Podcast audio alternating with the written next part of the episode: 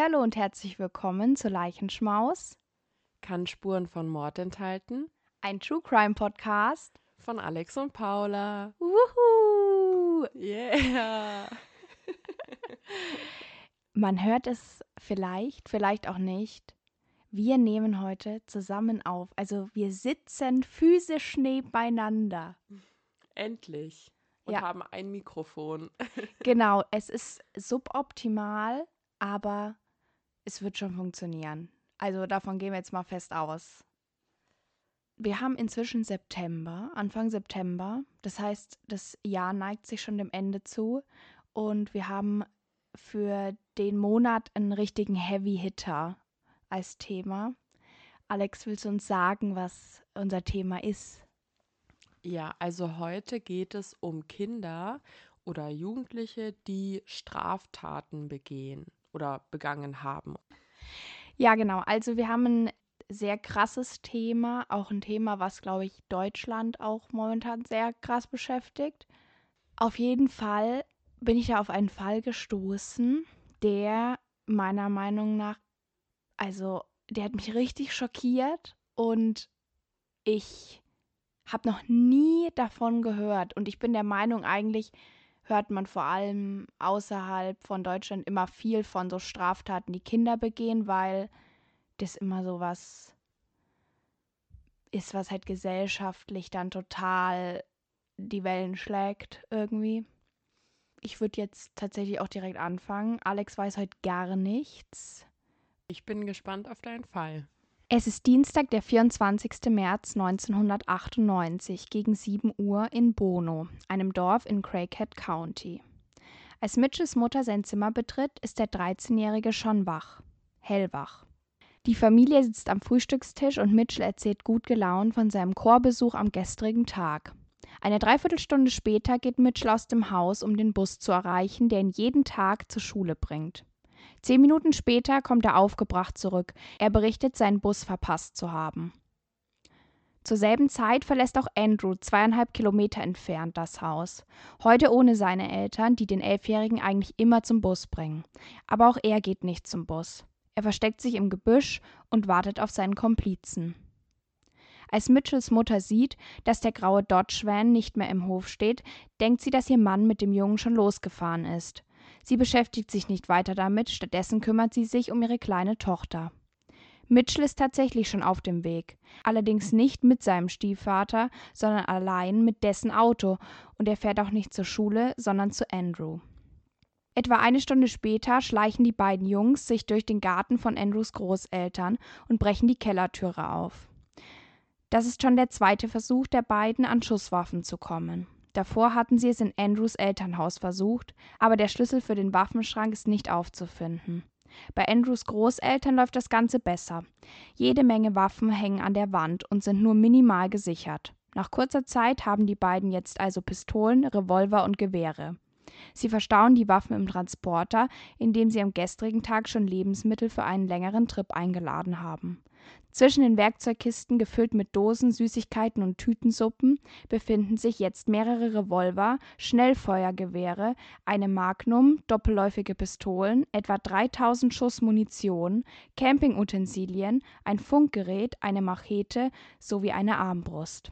Eine Ausrüstung für Leben und Tod. Die beiden fahren los. Mitchell steuert das Auto, das er im Beisein seines Stiefvaters schon ein paar Mal gefahren ist. Wirklich Ahnung von dem Van hat er aber nicht, weshalb dieser mehr durch die Gegend ruckelt, als zu fahren. Nach kurzer Zeit halten die beiden an der Tankstelle. Es ist nicht genug Benzin im Tank. Das Problem, Mitchell weiß nicht, wie man die Zapfsäule richtig bedient. Er steigt also schnell wieder in den Van und die beiden fahren weiter. Aber weil ihre Fahrt heute länger dauern wird, halten sie nach kurzer Zeit erneut an einer Tankstelle. Als er dort vom Tankwart abgewiesen wird, fahren sie zur dritten. Mitchell erzählt dem Tankwart von einem Notfall, weshalb er und sein Bruder Andrew jetzt mit dem Auto fahren müssten, obwohl sie noch viel zu jung sind. Der Tankwart hilft ihnen und tankt ihr Auto für 15 Dollar auf.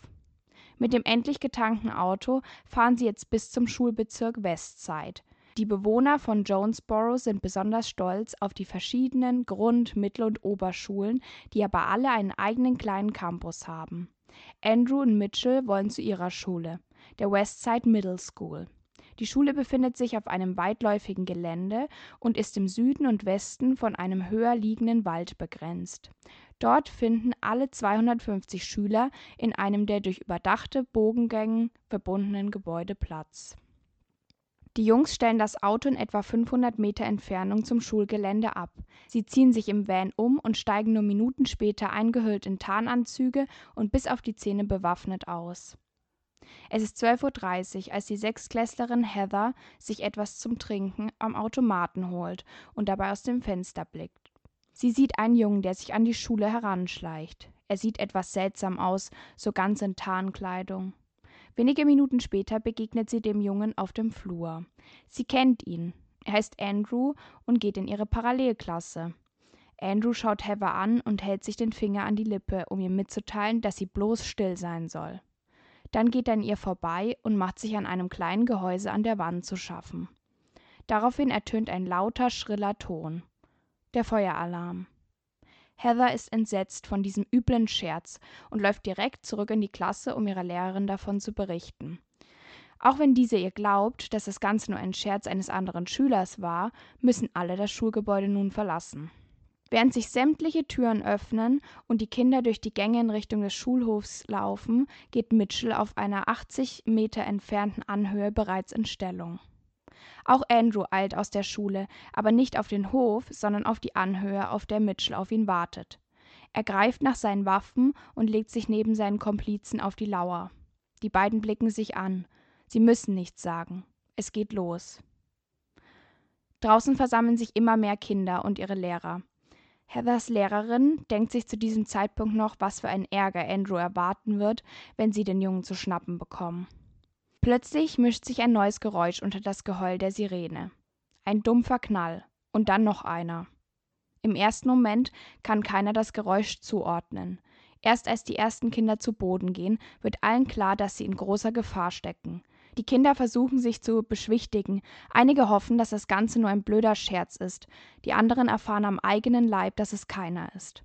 Auch die Lehrer können nicht klar denken. Alle stolpern durch die Gegend und aus jeder Ecke tönen Schreie. Die Kinder können nicht zurück in das Schulgebäude, da sich die Türen verriegelt haben und nur noch von innen öffnen lassen. Einige versuchen einen Fluchtweg zu finden, andere schmeißen sich deshalb einfach flach auf den Boden, einige laufen in Richtung der offenstehenden Turnhalle. Die wenigen Kinder und Lehrer, die noch im Schulgebäude sind, verbarrikadieren sich in den Klassenzimmern. Draußen geht der Dauerbeschuss weiter. Die 32-jährige Englischlehrerin Shannon Wright baut sich deshalb als menschliches Schutzschild vor einigen Kindern auf. Doch das geht nicht lange gut. Sie wird getroffen, fällt auf den schlammigen Boden und stirbt kurz darauf. Die Schüsse, die vorher noch in kurzen Abständen abgegeben wurden, schlagen jetzt in Sekundenschnelle auf dem Schulhof ein. Das Ganze dauert ewige vier Minuten an. Dann ist es plötzlich still. Grund dafür ist ein Bauarbeiter auf dem Dach der Schule, der die Schützen sieht und wild gestikuliert. Er droht den beiden mit seiner Faust und dann ruft er die Polizei. Die Schützen beginnen mit ihrem Rückzug. Sie vermuten, dass die Polizei in Kürze vor Ort sein wird. Ab 12.41 Uhr gehen mehr als 800 panische, verzweifelte Anrufe in der Craighead County Polizeistation ein. Alle haben den gleichen Inhalt. Es gab eine Schießerei an der Westside Middle School. Die Polizei und Rettungskräfte werden gebraucht. Krankenwagen von drei Rettungsdiensten eilen zur Schule und versorgen die Opfer am Tatort. Die Polizei nähert sich währenddessen mit gezogenen Waffen dem Schulgelände. Der Bauarbeiter erzählt den Polizisten, von wo die Täter geschossen haben und in welche Richtung sie abgehauen sind. Einige Deputies laufen zu ihren Autos und fahren sofort zu der angegebenen Stelle. Dort sehen sie zwei Teenager, die schwer bewaffnet und in Tarnkleidung in Richtung eines Vans laufen. Sie schneiden den Jungen den Weg ab. Stehen bleiben, runter mit den Waffen, hinlegen, sofort, schreien die Polizisten. Mitchell lässt sofort alles fallen und legt sich auf den Boden. Andrew hingegen richtet seine Waffe noch auf einen Deputy. Die Beamten geben ihm eine letzte Warnung und Andrew lässt seine Waffen fallen. Die Schützen sind festgenommen. Die Gefahr ist gebannt. Viele Eltern rufen in der Schule an, erreichen aber niemanden, dauerbesetzt. Sie fahren zur Schule, dem Tatort, müssen aber Kilometer entfernt ihre Autos abstellen, weil sich ein Rückstau gebildet hat. Als Andrews und Mitches Eltern von dem Schulmassaker erfahren, stellen sich ihnen die gleichen Fragen wie allen anderen. Wie konnte das nur passieren? Haben die Eltern hier versagt? Das wahre Ausmaß zeigt sich erst, als bekannt wird, wer durch die Tat umgekommen ist. Paige Ann Herring, zwölf Jahre alt, Stephanie Johnson, auch zwölf, Natalie Brooks, elf und Brittany Warner, elf. Und auch die Englischlehrerin Shannon Wright, 32. Fünf Tote und zehn schwer Verletzte, mit einer Ausnahme, sind alle weiblich. Die Jungen haben 27 Schüsse abgegeben und hätten vermutlich noch mehr abgefeuert, wäre der Bauarbeiter nicht gewesen. Mitchell Johnson und Andrew Golden sitzen derweil in getrennten Gefängniszellen. Sie tragen orangefarbene Overalls und Duschzipper, wie die erwachsenen Gefangenen auch. Mitchell verlangt direkt zu Anfang eine Bibel und Andrew weint einfach viel. Er möchte zu seiner Mutter und sein Lieblingsessen essen. Kurz darauf werden die beiden dem Haftrichter vorgeführt. Ihnen wird fünffacher Mord und zehnfacher versuchter Mord vorgeworfen. Die beiden sitzen mit hängenden Schultern, jammernd neben ihren Eltern. Auf die Frage nach ihrem Motiv sagen sie, sie wüssten es einfach nicht. Die Ballistiker untersuchen so schnell wie möglich, welcher der beiden Jungen auf welches Opfer und wie oft geschossen hat. Andrew hat ganze 22 Mal abgedrückt und dabei drei Menschen getötet und mindestens zwei verwundet. Mitchell hat nur fünf Mal auf Menschen geschossen. Er hat zwei Menschen damit getötet und drei verletzt. Die übrigen fünf Schüsse, die Menschen verletzt haben, lassen sich nicht eindeutig einer Waffe und einem Täter zuschreiben. Bei der ersten Gerichtsanhörung zeigen sich die beiden Teenkiller komplett unterschiedlich. Mitchell bekennt sich für schuldig und liest auch eine Erklärung, die als Entschuldigung dienen soll, vor. Ich dachte wirklich, dass ich niemanden verletzen würde. Ich dachte, wir schießen über die Köpfe der Leute hinweg, weil wir das so vereinbart hatten. Zu Beginn zielten wir auf niemanden, weder auf Einzelne noch auf Gruppen. Und das kann auch von den Ermittlern bestätigt werden. Die ersten Schüsse verfehlten die Schüler und Lehrer weit. Andrew hingegen tötete mit seinem ersten Schuss schon jemanden. Auf der Anklagebank äußert er sich nicht dazu. Sein Kommentar Nicht schuldig, Euer Ehren. Die beiden kommen wieder in Untersuchungshaft und die Ermittler rekonstruieren die Wochen darauf, wie es zu dieser Tat hatte kommen können. Mitchell Johnson wird am 11.08.1984 in der Gemeinde Grand Meadow in Minnesota geboren. Seine Mutter Gretchen ist Justizvollzugsbeamtin in einem Bundesgefängnis und sein Vater Scott arbeitet in der örtlichen Fleischverpackungsanlage. Mitchell hat auch noch einen zwei Jahre jüngeren Bruder Monty. Obwohl die Familie in geordneten finanziellen Verhältnissen lebt, erinnern sich ehemalige Nachbarn daran, dass es extrem unordentlich und verwahrlost bei den Johnsons aussah. Mitchell versteht sich mit seiner Mutter sehr gut, mit seinem Vater hingegen nicht so. Er wird regelmäßig Opfer von den Wut- und Gewaltausbrüchen seines Vaters. Da Montys und Mitches Eltern frühestens am späten Nachmittag von der Arbeit nach Hause kommen, verbringen die beiden viel Zeit bei ihren Großeltern. Mitchell erzählt den Ermittlern, dass er dort über mehrere Jahre hinweg von einem Nachbarsjungen missbraucht wurde. Bis dato hat er sich nicht getraut, jemandem davon zu erzählen. 1994 lassen sich die Johnson scheiden. Der Scheidungsprozess ist eine Qual für die ganze Familie. Als das endlich geschafft ist und Gretchen einen besseren Job bekommt, zieht sie mit ihren Söhnen nach Kentucky und lernt dort Terry, einen wegen Drogen- und Waffendelikten einsitzenden Sträfling, kennen. Die beiden werden ein Paar und nach seiner Entlassung 1995 zieht die Familie nach Bono. Mitchell versteht sich gut mit seinem Stiefvater. Er findet es cool, dass dieser ein echter Gangster ist. 1996 wird dann auch Mitchells kleine Schwester geboren und die Patchwork-Familie ist komplett. Mitchell lebt sich gut in Bono ein, nimmt an verschiedenen Freizeitaktivitäten teil, singt zum Beispiel im Kirchenchor und gibt sich auch im Unterricht Mühe. Viele Klassenkameraden beschreiben den Jungen aber als nervig, aggressiv, angeberisch und ein Mobber. Und dann erfahren die Ermittler von einem Ereignis, das 1994 passierte. Mitchell wurde als Zehnjähriger erwischt, wie er ein zwei Jahre altes Mädchen betastete und sie auch missbrauchte. Mitchells Verhältnis zu gleichaltrigen Mädchen ist auch ziemlich seltsam. Er interpretiert überall sehr viel mehr rein, als da eigentlich ist. So erzählt er von Beziehungen mit Mädchen, die es so wohl gar nicht gab. Ab 1998 beginnt Mitchells Leben wieder bergab zu gehen. Er muss in regelmäßigen Abständen zu seinem Vater. Nach einem Vorfall dort droht dieser immer wieder, dass er Mitchell zu sich holen wird, und das ist ein Albtraum für den 13-Jährigen, und die Angst verfolgt ihn ab diesem Zeitpunkt ständig. Wenige Wochen vor der Tat wird er dann aus dem Basketballteam verbannt, weil er den Verhaltenskodex verletzt hat. Auch seine angebliche Freundin trennt sich von ihm und dann streitet er sich auch noch mit einer Lehrerin im Unterricht. Er wird sogar vom Unterricht verbannt. Ein Mitschüler berichtet der Polizei, dass Mitchell gedroht haben soll, jedes Mädchen zu töten, das sich von ihm abgewandt hatte. Und auch alle Menschen, die ihn hassen würden, würde er töten.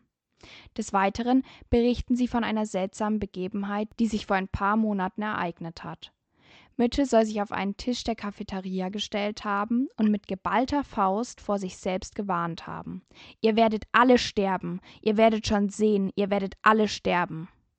Damals hatten die anderen das als blöden Scherz abgetan.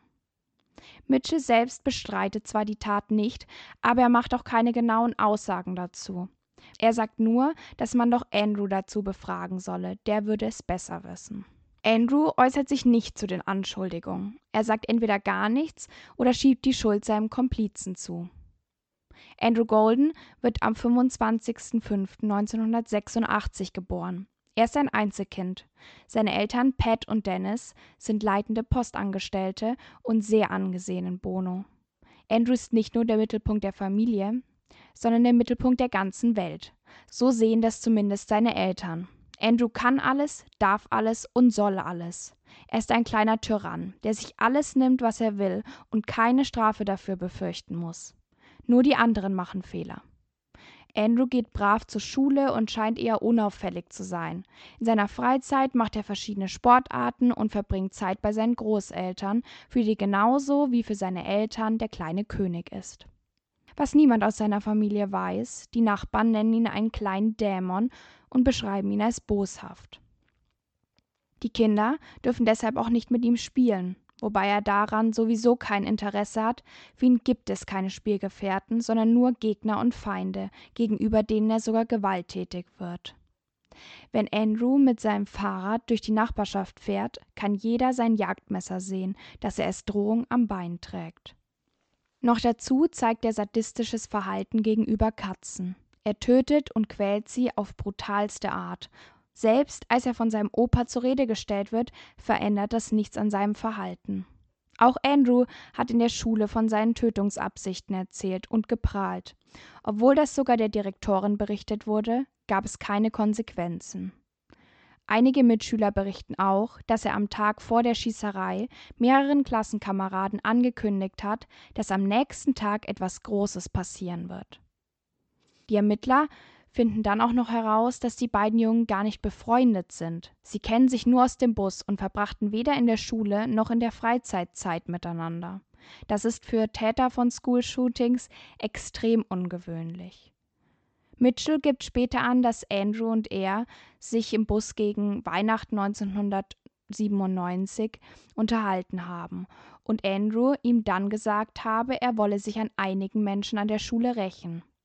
Danach war das Ganze lange kein Thema mehr.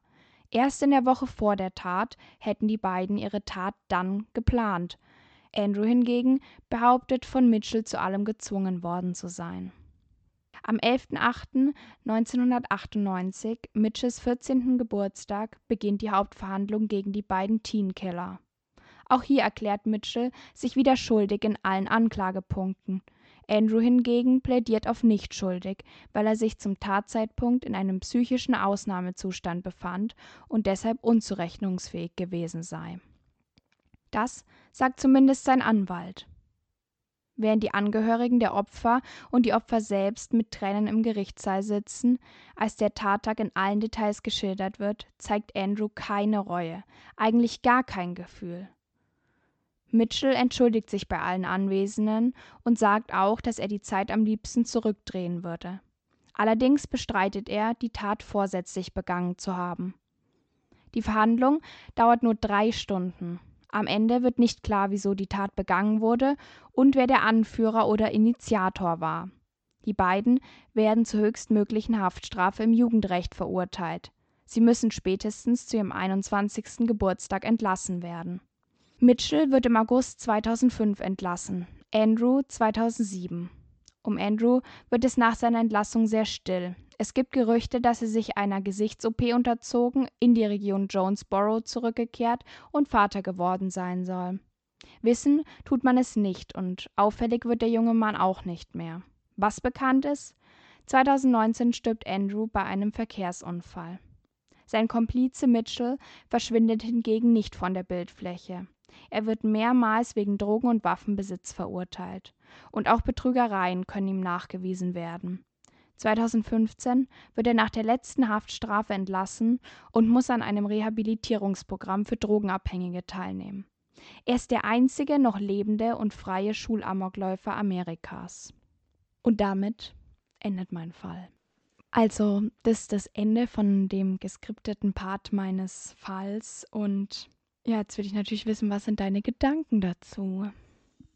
Ich habe heute, als ich äh, mir den Crime Fact rausgesucht habe, darüber nachgedacht, ob du einen Fall nehmen wirst, der eben was mit Waffen zu tun hat oder also mit Schusswaffen quasi oder äh, mit was anderem, weil das ja in Amerika ein sehr großes Thema ist. Und ich finde das, ja, es ist sehr, sehr, sehr tragisch. Also es tut mir total leid für die Familien, die das erlebt haben, für die Kinder in der Schule, für alle anwesenden Opfer quasi in der Schule. Tut mir das super leid. Das muss richtig, richtig traumatisch gewesen sein. Und es ist ja in Amerika immer wieder ein Thema, also dass die Leute teilweise oder dass Eltern Angst haben, ihre Kinder in die Schule zu schicken oder zum Einkaufen oder einfach in der Freizeit irgendwo hinzuschicken, weil sowas so oft passiert. Und ich finde das richtig, ja, ich finde, es macht mich sauer, dass nichts geändert wird an der Situation, weil es jedem bewusst ist, vor allem auch sehr vielen, die nicht in Amerika leben und vielen, die in Amerika leben, dass das ein richtig großes Problem ist, aber die, also es wird einfach nichts dran gemacht, weil das auch sehr viel Geld einbringt und das finde ich super traurig und macht mich mega sauer, muss ich sagen. Ja, es ist tatsächlich sogar so, dass die Lehrerin hatte einen drei Jahre alten Sohn und er hat monatelang geweint bei seinem Vater, weil er nicht verstehen konnte, warum seine Mama nicht mehr nach Hause kommt. Also der saß einfach zu Hause und wollte zu seiner Mutter und das ging nicht. Und wie erklärst du das einem Dreijährigen, dass seine Mutter nicht mehr wiederkommt? Und auch die anderen Kinder, also da haben teilweise Kinder sich gegenseitig wirklich das Leben gerettet, Siebtklässlerinnen oder Sechstklässlerinnen, die Wunden abgedrückt haben, die eben dafür gesorgt haben, dass Menschen nicht sterben. Und es wurde auch ganz viel so beschrieben, dass die Kinder eben draußen waren und als sie am Anfang dieses Geräusch, dieses Knallen, dieses laute Ploppen gehört haben, da haben sie erst gedacht, das ist eine Inszenierung vom Theater und sie sind Teil davon und konnten es halt nicht realisieren, was da passiert. Alleine die, die Vorstellung, dass man da steht und man kommt nicht mehr in das Schulgebäude rein. Und die Leute, die drin sind, können aber ja auch nicht helfen, weil die wissen ja nicht, wo die Leute sind, die schießen. Also können sie auch nicht die Türen aufmachen. Ja, also da, da gibt es auch immer noch viele, die sich irgendwie schuldig fühlen und einfach sehr, sehr traumatisierte Menschen, ob das jetzt die Kinder selber sind oder ihre Eltern, weil das ist ein absoluter Albtraum. Also du erfährst davon und du weißt nicht, lebt mein Kind oder nicht. Wie lange waren Sie jetzt insgesamt im Gefängnis dann dafür? Er Mitchell war sieben Jahre im Gefängnis und Andrew acht, soweit ich weiß.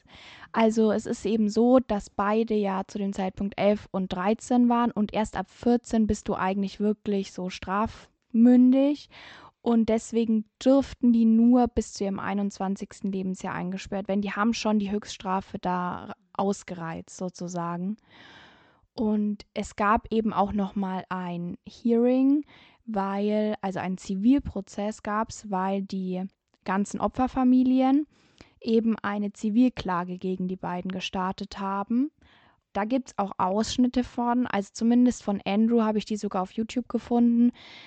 Ich, das geht über eine Stunde, aber ich habe mir das nicht ganz angeguckt, weil eigentlich sagt Andrew nicht viel und er sitzt da halt und hat irgendwie so kein Interesse. Ja, genau. Deswegen haben die halt so eine geringe Strafe bekommen. Ich glaube grundsätzlich, dass die Strafe an sich gar nicht, also gar nicht sinnvoll war, weil wenn du in dem Alter so eine Tat begehst und nicht sagen, nicht mal sagen kannst, warum, du hättest einfach einen Therapeuten gebraucht, die hätten in eine Psychiatrie gemusst.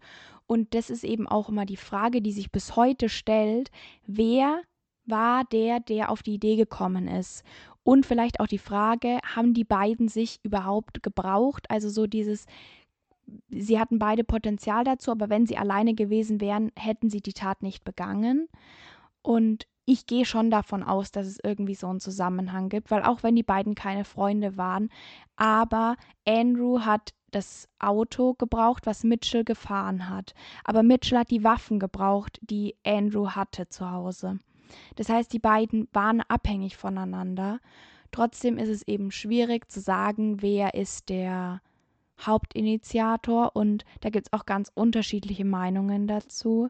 Also ein Anwalt, der halt auch Gespräche mit denen geführt hat, der geht schon davon aus, dass Mitchell irgendwie der Initiator ist, weil er ja auch älter ist. Aber ich habe ein Buch dazu gelesen, das ist auch meine Hauptquelle von Stefan Habort. Und wenn man sich das so durchliest und auch die Beschreibung von Andrew und seinen Charakterzügen hört, finde ich, es wirkt eher so, als wäre Andrew, obwohl er jünger ist, der Initiator gewesen. Und jetzt will ich mal deine Meinung dazu hören und dann will ich erklären, warum das meine Meinung ist. Ähm, nur kurz für mein Verständnis jetzt nochmal. Andrew war, war Andrew derjenige, der sich entschuldigt hat? Nee. Okay. Also so vom ersten Gedanken her glaube ich, dass Andrew der Hauptinitiator war. Einfach weil er keine Reue gezeigt hat, weil er sich äh, nicht richtig entschuldigt hat, weil er sehr unberührt quasi in der Verhandlung da saß.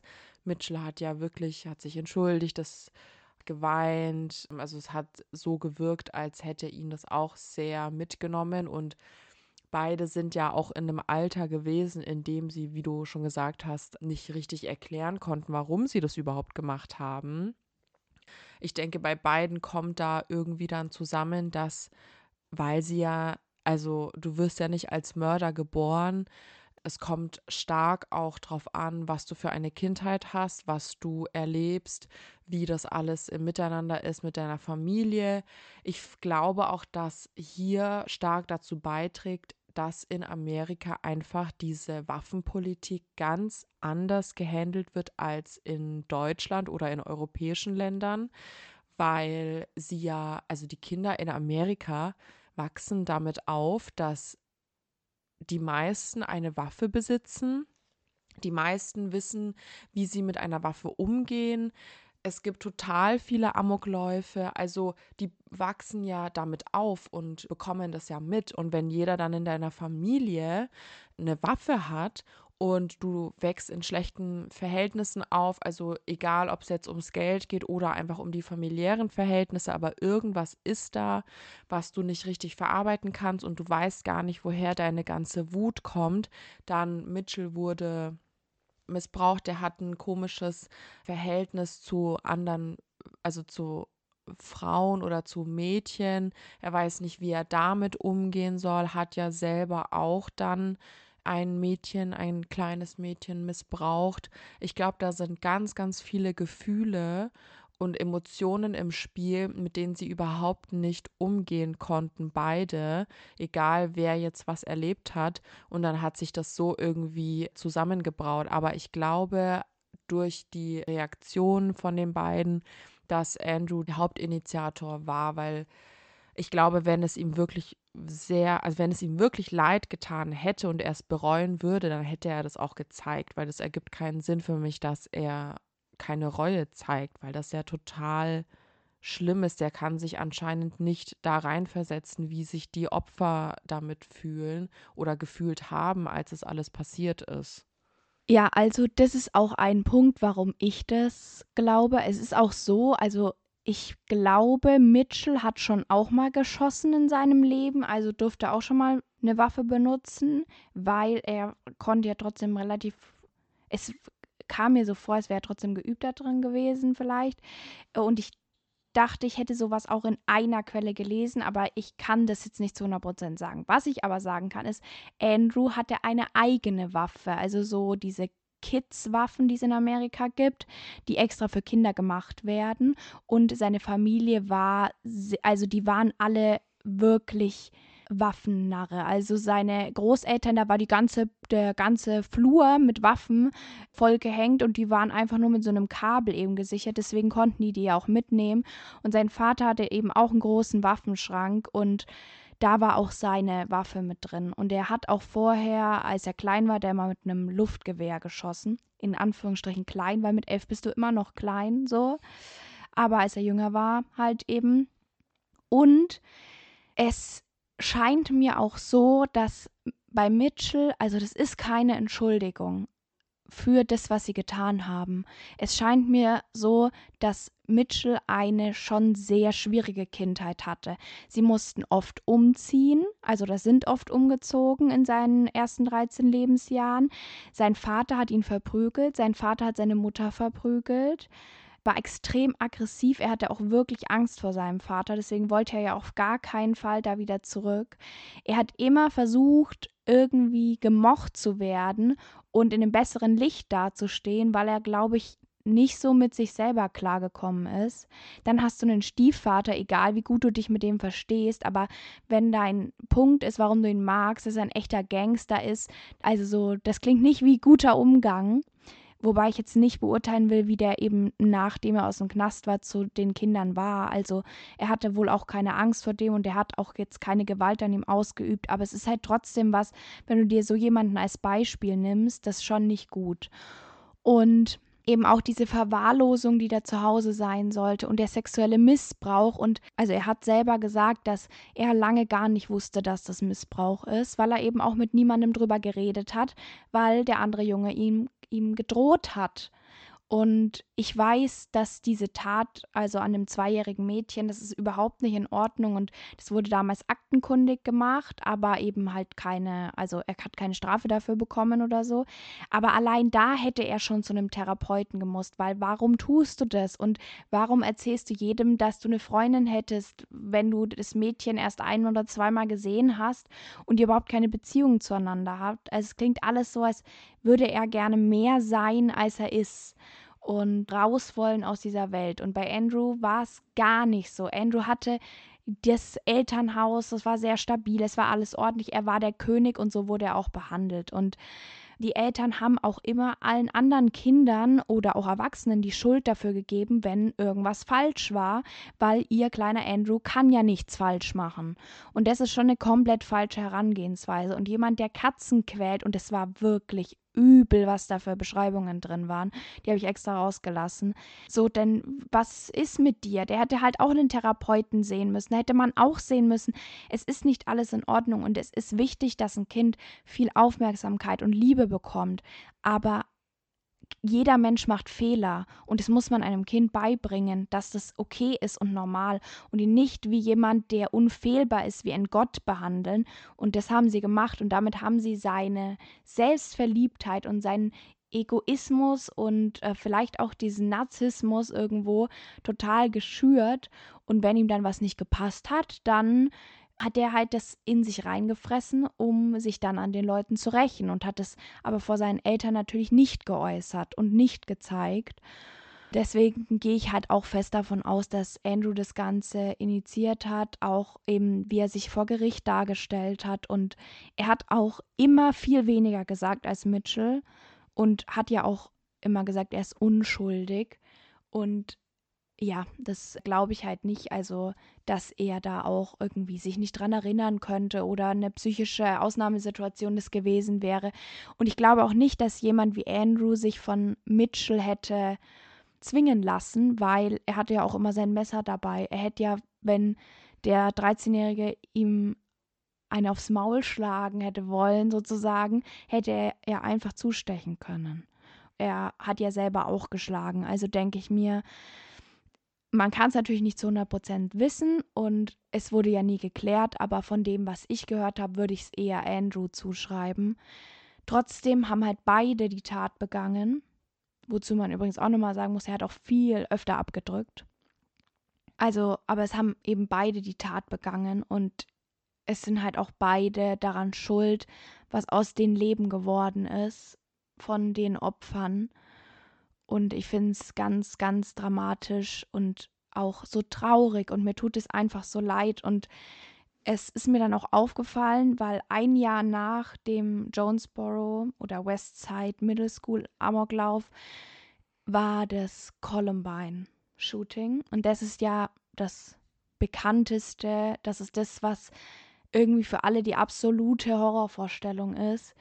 Und das hat auch dass dieses Jonesboro-Attentat komplett einfach so verdrängt. Also ich glaube, die meisten wissen nicht, dass das passiert ist. Es passieren jedes Jahr so viele School-Shootings und es war aber so eins der ersten großen und dann von so jungen Leuten und es hat ja auch wirklich viele Opfer eigentlich gehabt und ich finde es wichtig und gut, dass jeden, jedes Jahr immer noch daran erinnert wird, an die Opfer und an ihre Leben und dass die Menschen noch daran denken, zumindest in Jonesboro und so gedenken für die Kinder und auch die Lehrerin, die gestorben sind.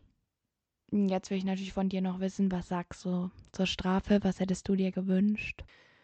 Ich finde, es, ich finde, das ist voll das schwierige Thema, weil es halt einfach immer noch Kinder sind. Meiner Meinung nach hätten sie wirklich, wie du auch vorhin schon gesagt hast, einfach in eher eine Psychiatrie diese Haft quasi absitzen sollen mit psychologischer Begleitung, damit sie einfach resozialisiert werden und verstehen, was so schlimm an dieser Tat war, warum sie es gemacht haben und damit sie auch daran arbeiten können, dass sowas natürlich nicht nochmal passieren wird, dass sie aber auch quasi lernen können, normal ihr Leben weiterzuführen und zu lernen, wie man mit diesen Emotionen umgeht und äh, wie man diese Aggressionen und auch diese, einfach die Gefühle, die sie dabei verspürt haben oder auch davor verspürt haben, wie sie damit umgehen, damit sowas eben nicht nochmal passiert. Weil ich finde, Kinder, also sie, sie konnten, es sind Kinder, die waren elf und zwölf Jahre alt, oder?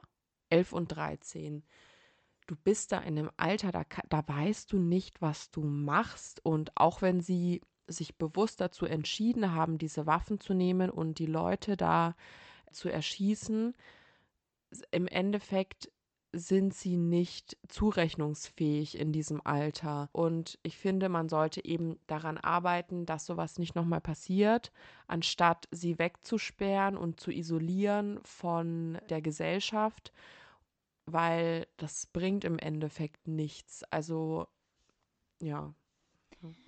Es ist auch so, dass äh, Mitchell ist ja danach immer wieder straffällig geworden und sein Mittäter für die erste Straftat danach, den hat er im Gefängnis kennengelernt. Und das war auch ein Jugendlicher eben. Und ich glaube, äh, also ich verstehe Gefängnis das Prinzip und es ist ja auch immer ein, ein Punkt, dass die Leute also die Menschen Sühne leisten müssen dafür oder sollen. Und das finde ich auch verständlich, aber ich glaube, eine psychologische Betreuung wäre ganz wichtig gewesen, damit eben, wie du schon sagst, ein Verständnis dafür aufkommt, was man getan hat, ein Verständnis dafür aufkommt, wie es dazu kommen konnte und wie kann man sein Leben danach weiterleben. Weil Mitchell zeigt ganz, also ist ein ganz gutes Beispiel dafür, wie es eben nicht funktionieren soll, dass man danach immer wieder straffällig wird und das ist nicht, also so soll es ja nicht sein und auch wenn er es bereut, aber die Frage ist, hat er wirklich verstanden, was er da getan hat? Und wenn er, wenn der Punkt dann kommt, an dem man das versteht, wie geht man damit um? So. Und es ist niemandem, auch den Opfern nicht geholfen, wenn die einfach im Gefängnis sitzen und sich nichts tut und sich nichts an ihrem Geisteszustand tun kann. Und durch Abwarten und in der Zelle verrotten tut sich nichts an deinem Zustand, an der Meinung, die du zu etwas hast, die verhärtet sich dann eher noch. Also ja, ich finde, das war jetzt nicht unbedingt die schlauste Möglichkeit. Ich muss aber sagen, dass es mich eigentlich eher gewundert hat, dass sie nur bis zu ihrem 21. Lebensjahr im Knast waren, weil Amerika kennt man doch irgendwie dafür, dass ein 17-Jähriger schon 50 Jahre Haftstrafe bekommt. Deswegen, ja, ich hoffe, also ich habe nichts mehr gefunden, dass also Mitchell irgendwie nach 2015 nochmal straffällig geworden ist. Und ich hoffe auch, dass er vielleicht sein Leben auf die Reihe bekommen hat, weil, wie gesagt, es bringt niemandem was, wenn er es nicht hat. Es ist eher eine Gefahr für alle anderen, wenn er es nicht hat.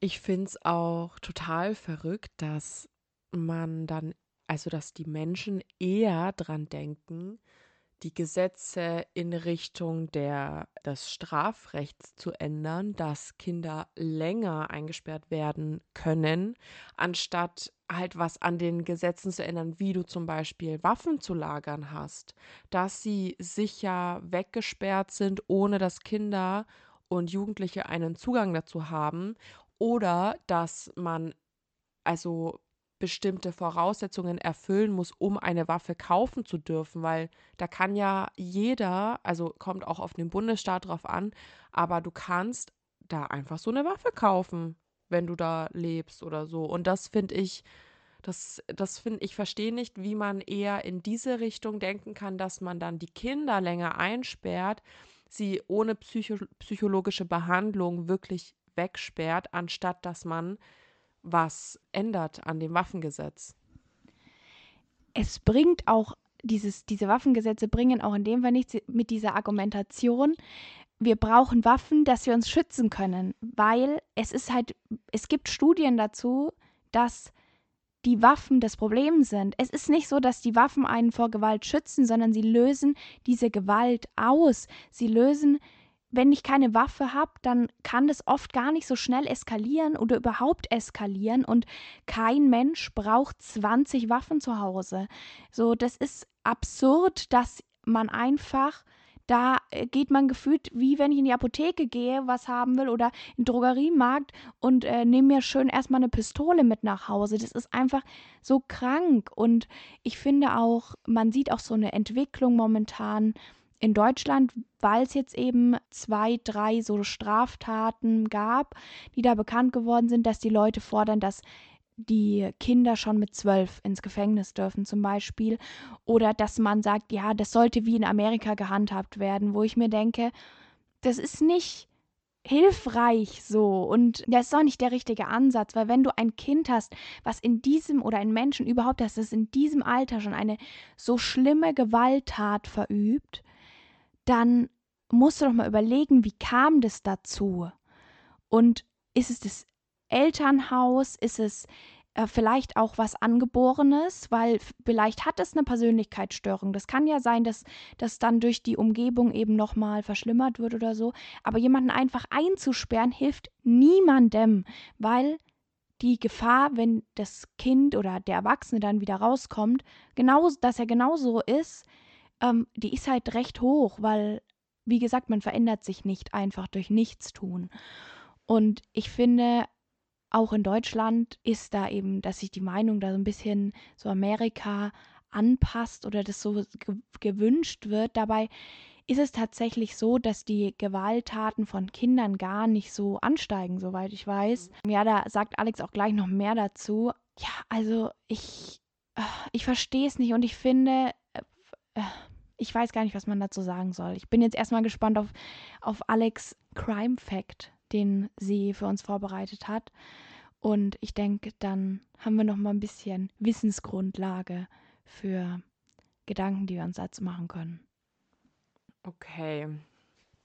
Ähm, also früher war das so in den 90er Jahren in Amerika, als sich äh, so viele Gangs bekriegt haben oder das alles angefangen hat und die Drogenwelle ihren Höhepunkt erreicht hat, dass viele eben über zu milde Strafen für schwere Verbrechen von Jugendlichen geklagt haben. Daraufhin wurde dann das, äh, also wurden die Gesetze angepasst und in vielen Bundesstaaten in Amerika wurden eben diese neuen Gesetze erlassen. Mit diesen Gesetzen ist es dann so passiert, dass die jugendlichen Straftäter eingesperrt wurden oder auch werden, anstatt das auf Resozialisierung ausgerichtete Jugendstrafrecht anzuwenden. In letzter Zeit werden diese Gesetze um dieses Strafrecht aber eher abgemildert. Der Grund ist, dass Jugendliche eben auf Abwägen, also im Gefängnis, oft erst zu wirklich gefährlichen Kriminellen werden oder eben in den Gefängnissen dann zugrunde gehen, aufgrund von den, dem Drogenkonsum unter den ähm, Sträflingen, Krankheiten unter ihnen und auch der sexuelle Missbrauch, der in sehr vielen oder ich würde fast sagen sogar in fast allen Gefängnissen ähm, passiert. Zwischen 1994 und 2005 ist auch die Zahl der jugendlichen Straftätern äh, auf 46 Prozent gesunken. Es werden aber immer noch jährlich 200.000 Minderjährige vor das Erwachsenengericht gestellt. Und auch immer noch werden Jugendliche verurteil dazu verurteilt, bis zu ihrem Tod im Gefängnis zu sitzen. 2005 schaffte der Supreme Court dann quasi die Todesstrafe für Verbrechen ab, die vor dem 18. Geburtstag begangen wurden. Und 22 Mörder, die zum Zeitpunkt ihres Verbrechens noch nicht 18 Jahre alt waren, die sind dann zwischen 1976, als dann die Todesstrafe in der USA wieder eingeführt wurde, und 2005 hingerichtet worden. Also das waren dann alle 22, das war, die 22 waren alles äh, Jugendliche unter 18 Jahren. Genau, und jetzt werden als Alternative zum Gefängnis für jugendliche Täter seit den 80er Jahren auch so Bootcamps eingerichtet. Das ist dann quasi wie eine harte militärische Ausbildung, äh, wo die Jugendliche, Jugendlichen dann Respekt, Gehorsam und Disziplin lernen sollen. Aber das ist natürlich auch nicht die beste Entscheidung. Also ich finde einfach, äh, forensische Psychiatrie, wo die Jugendlichen dann einfach psychologisch begutachtet werden und auch begleitet werden durch die Zeit, die sie da absitzen müssen. Also erstens, äh, Bootcamps sind für mich immer so eine Red Flag, weil das ist eigentlich nur so, äh, so Leute, die einen, keine Ahnung, halt dafür schon schimpfen, dass du irgendwie nicht äh, auf die Sekunde genau dann dort stehst, wo du stehen sollst und du sollst harte körperliche Übungen machen und so, aber das ist nicht das, wie man den Menschen halt hilft und ganz viele gehen eben nicht mit schweren Straftaten da rein, sondern eben mit ganz einfachen wie Diebstählen oder so. Also im Gefängnis sind die nicht richtig aufgehoben und aufgehoben und auch Drogenkriminalität ist da nicht so sinnvoll. Ich denke vielleicht so Heime, wo du halt dann ein Leben hast in einer Art WG mit anderen und du musst eben zeigen, dass du so normal lebensfähig bist und du hast dein vielleicht Anti-Aggressionstraining, du hast deine Psychotherapie und das Ganze ist auch so dass du vielleicht nicht einfach so weglaufen kannst oder sowas. Und du hast eine Aufgabe. Also da gibt es jetzt zum Beispiel Orte, wo so ein Bauernhof ist und die Jugendlichen kümmern sich dann um die Tiere und sowas, um eben zu lernen, wie richtiges Sozialverhalten geht. Weil es geht nicht darum, Disziplin unbedingt äh, so wunderbar zu beherrschen, sondern darum, sich sozial verhalten zu können und interagieren zu können, richtig mit anderen Menschen. Ich finde auch, also wenn du dir mal vorstellst, dass ein zwölfjähriger, 13-, 14-jähriges Kind mit anderen Erwachsenen in einem Gefängnis ist, die schon harte Straftaten begangen haben, dass ich krieg das, ich verstehe nicht, wie man überhaupt an sowas denken könnte. Und die Kinder werden ja, also wenn du in so einem Gefängnis bist, dann könnte ich deine Eltern nicht oft besuchen. Und das ist ja vor allem in so einer Situation total wichtig, dass du eine Bezugsperson hast, die dann auch in deiner Nähe ist, mit der du über Sachen reden kannst. Und ich finde, das ist, das ist die ganz andere Richtung. Also man sollte auch Gespräche mit den Eltern führen, schauen, wie die Eltern mit dem Kind zusammen quasi leben und auch, ähm, dass begutachtet wird, wie der Umgang von den Eltern mit dem Kind ist, weil das ist ja auch wichtig, daran muss ja auch gearbeitet werden. Also das Kind allein ist nicht an dieser Tat schuld, sondern es gibt ganz viele Sachen, die da zusammenspielen, denke ich, und um diese ganzen Sachen muss sich einfach gekümmert werden. Und es bringt nichts, wenn man das Kind dann quasi in einem Gefängnis rotten lässt mit anderen Straffälligen, die dem Kind dann am Ende noch was antun, weil wenn jetzt ein Kind in einem Gefängnis, keine Ahnung, fünf, sieben Jahre da sitzen muss und dann regelmäßig sexuell missbraucht wird, dazu noch Drogen nimmt, dann das, das geht ja in die ganz falsche Richtung. Also da macht man die Situation nur noch schlimmer, weil man sich nicht um den, um den Hauptgrund quasi kümmert, sondern das Kind noch weiter traumatisiert. Das ist ja total dumm, einfach. Ich denke, da haben wir vielleicht in Deutschland auch ein paar bessere Ansätze als in Amerika, aber trotzdem ist das nicht so ideal und ähm, ich hoffe nicht, dass sich das dahingehend entwickelt, dass man es mehr dem wie in Amerika angleicht, weil das ist, wie gesagt, nicht Sinn der Sache und ja, ziemlich gefährlich. Viel Wut habe ich in mir. Also auf die Täter, auf die Kinder habe ich, ich muss sagen, ich habe auch Wut auf die. Und ich finde, das ist auch in Ordnung, wenn man das verspürt, weil das, was sie getan haben, ist halt einfach schrecklich. Und es gibt keine Rechtfertigung oder wirkliche Begründung dafür. Gleichzeitig habe ich dann auch immer auf das System mhm. so eine Wut, die halt ein Kind dazu bringen oder einem Kind danach nicht helfen. Ja, und ich hoffe, dass es den Opfern, die überlebt haben, dass sie ein Leben heute führen können, was weitestgehend unbelastet ist und dass auch sowohl die, die Eltern als auch eben die Kinder und die Lehrer einen guten Umgang damit finden konnten. Und ja, ich wünsche denen nur das Beste. Dem kann ich mich nur anschließen.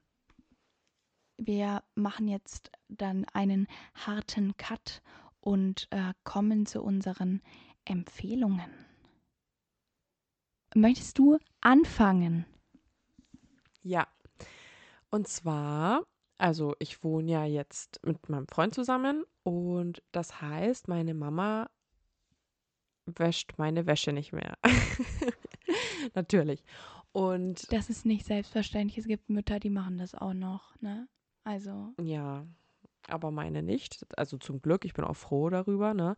Aber das Problem ist Wäsche waschen. Also ich habe das voll oft, dass ich meine Wäsche wasche und dann ist sie nicht so super nice, angenehm, wie ich es mir gerne wünsche. Und hat auch viel mit meiner Waschmaschine zu tun, weil das einfach übelst die alte Waschmaschine ist. Die stand schon in der Wohnung. Meine Wohnung ist eine Bruchbude, also das ist auch keine gute Waschmaschine. Und ich habe auch schon ein paar Sachen geändert, dass meine Wäsche schön frisch ähm, riecht natürlich. Ähm, es gibt auch alte Polyester-Oberteile von mir zum Beispiel die einfach, egal wie oft ich sie wasche, egal mit was für einem Hygienespüler und Waschmittel, was weiß ich, die trotzdem immer noch ein bisschen diesen Schweißgeruch haben. Weißt du, was ich meine? Und ich habe jetzt im DM ein so ein Textilreiniger-Spray gekauft. Genau für solche Oberteile. Das ist von der Eigenmarke von DM. Das muss man quasi auf die Stellen sprühen, die jetzt unangenehm riechen. Und dann lässt man es kurz einwirken und ich glaube, man spült es dann aus und dann ist der unangenehme Geruch weg. Und das wollte ich mit euch teilen, weil ich glaube, es geht wahrscheinlich mehreren Leuten so. Und das ist meine Empfehlung. Wie lange benutzt du das schon? Also wie viel Erfahrung hast du schon dazu? Also ich benutze es noch nicht so lange. Ich bin auch noch am Austesten, quasi was für starke Gerüche damit weggehen. Aber ja, also ja. Okay, ich habe nämlich jetzt ein Lifehack für dich. Ja. Und zwar ist es so, ich kenne das Problem und was hilft und recht günstig ist, ist Essigessenz. Und Essigessenz eignet sich übrigens auch wunderbar als Weichspüler für alle Leute, die so. gern Weichspüler haben. Aber Weichspüler ist nicht gut, also nicht so gut für die Wäsche und auch nicht gut für die Umwelt. Deswegen Essigessenz ist da sehr sinnvoll. Aber wenn man die Gerüche rausbekommen will, dann muss man das einweichen und zwar mindestens eine halbe Stunde. Also einen Eimer mit Wasser nehmen und da Essigessenz und Wasser so vermengen. Kann man auch Anleitungen online sehen ich mache das immer eher nach Gefühl. Mhm. Und äh, dann legt man es da rein und ich lasse meine Sachen dann oft länger drin. Und da geht auf jeden Fall der Geruch zurück. Das Problem ist, wenn man jetzt was hat, wo sich das schon sehr lange anstaut und im Stoff drinnen ist, dass du das ganz schwer irgendwann noch rausbekommst. Also da gibt es halt kaum Möglichkeiten, weil das so in der Faser drinnen ist.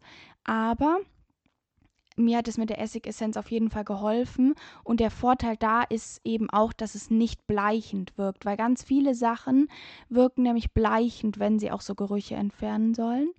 Wenn man das dann auch noch gern hat, dann kann man Zitronensäure verwenden. Das funktioniert auch. Zum Beispiel mit äh, weißer Kleidung oder wenn man so Schweißflecken hat in, an weißen T-Shirts oder so, die durch so Deo und Sonne und Schwitzen entstehen. Dann mit diesem Zitronensäure-Pulver-Ding auch mit Wasser mischen und da reingeben und auch einwirken lassen, einfach so eine halbe Stunde, Stunde. Und es geht auf jeden Fall zurück. Andere Möglichkeit, Natron soll noch besser funktionieren, das habe ich aber noch nicht ausprobiert. Aber genau, weil ich probiere immer die günstigste Variante zu finden.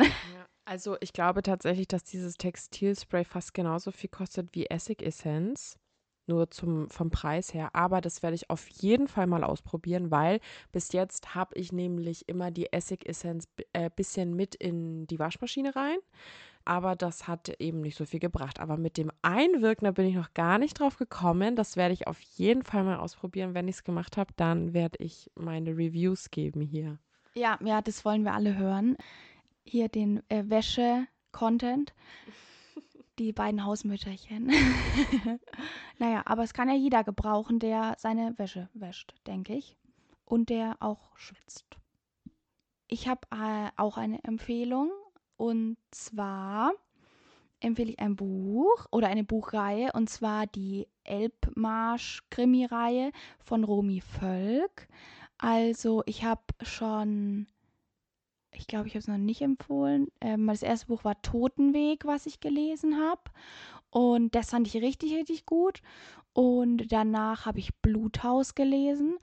Das fand ich auch gut. Nicht ganz so spannend wie das erste. Also da hatte ich schon so äh, eine Ahnung, was dann passiert ist. Aber ich fand, das war mega gut aufgebaut und ich bin eigentlich nicht so der Fan von so Krimi-Reihen. Aber mich haben die tatsächlich sehr gefesselt. Die Charaktere, so man kann mitfühlen, man erfährt ein bisschen über ihre Life-Story immer wieder zwischendrin. Und es hat auch immer irgendwie was mit dem Leben von ein, einem der beiden Hauptcharaktere zu tun. Genau, und ich habe die Taschenbücher und die kosten immer so um die 13 Euro oder auch mal weniger.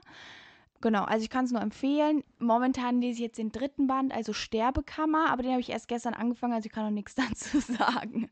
Aber es ist sehr spannend und ja, wie gesagt, kann ich nur empfehlen. Sehr cool, hört sich sehr spannend an und du gehst ja heute dann auch ins Kino, gell? Ja, aber äh, andere, andere Reihe. Mhm. Genau, da vielleicht empfehle ich euch das dann nächstes Mal. Ich verrate noch nicht so viel. Ist aber auch ein Krimi. Ja, ich denke, ähm, wir zwei Mäuse hier am Boden sind fertig mit der Aufnahme für heute und fertig mit den Nerven. ich wünsche euch einen schönen guten Morgen, guten Mittag und guten Abend. Und wir hören uns das nächste Mal wieder. Folgt uns auf Instagram für die Bilder. Tschüss. Ciao.